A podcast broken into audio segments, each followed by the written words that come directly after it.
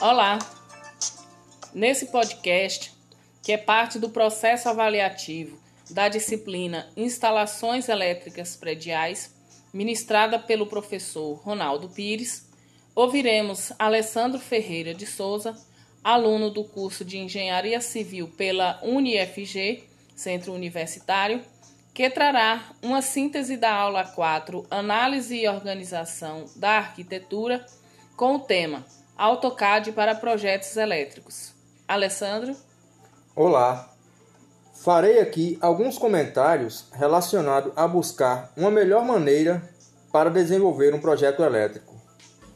Uma das premissas é manter o projeto original, caso haja. Se possuir, deve-se gerar um novo projeto para que possa ser feito algumas alterações no desenho que não terão grandes importâncias no projeto elétrico. Como exemplo, excluir algumas leias ou unir algumas, eliminar alguns blocos, de tal forma buscar a deixar o projeto mais enxuto possível, para que esse fique visualmente limpo para o desenvolvimento do projeto elétrico. Para seguir com o projeto, é necessário analisar alguns pontos importantes.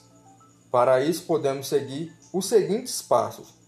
Primeiro, Fazer um estudo preliminar, como por exemplo, saber se o projeto possui mais de um pavimento, caso haja, descobrir se possui shafts e se possuir, marcar esses shafts na arquitetura original.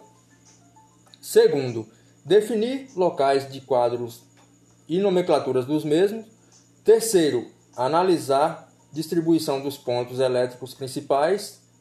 Quarto, solicitar da empresa de arquitetura as alterações necessárias para o projeto elétrico.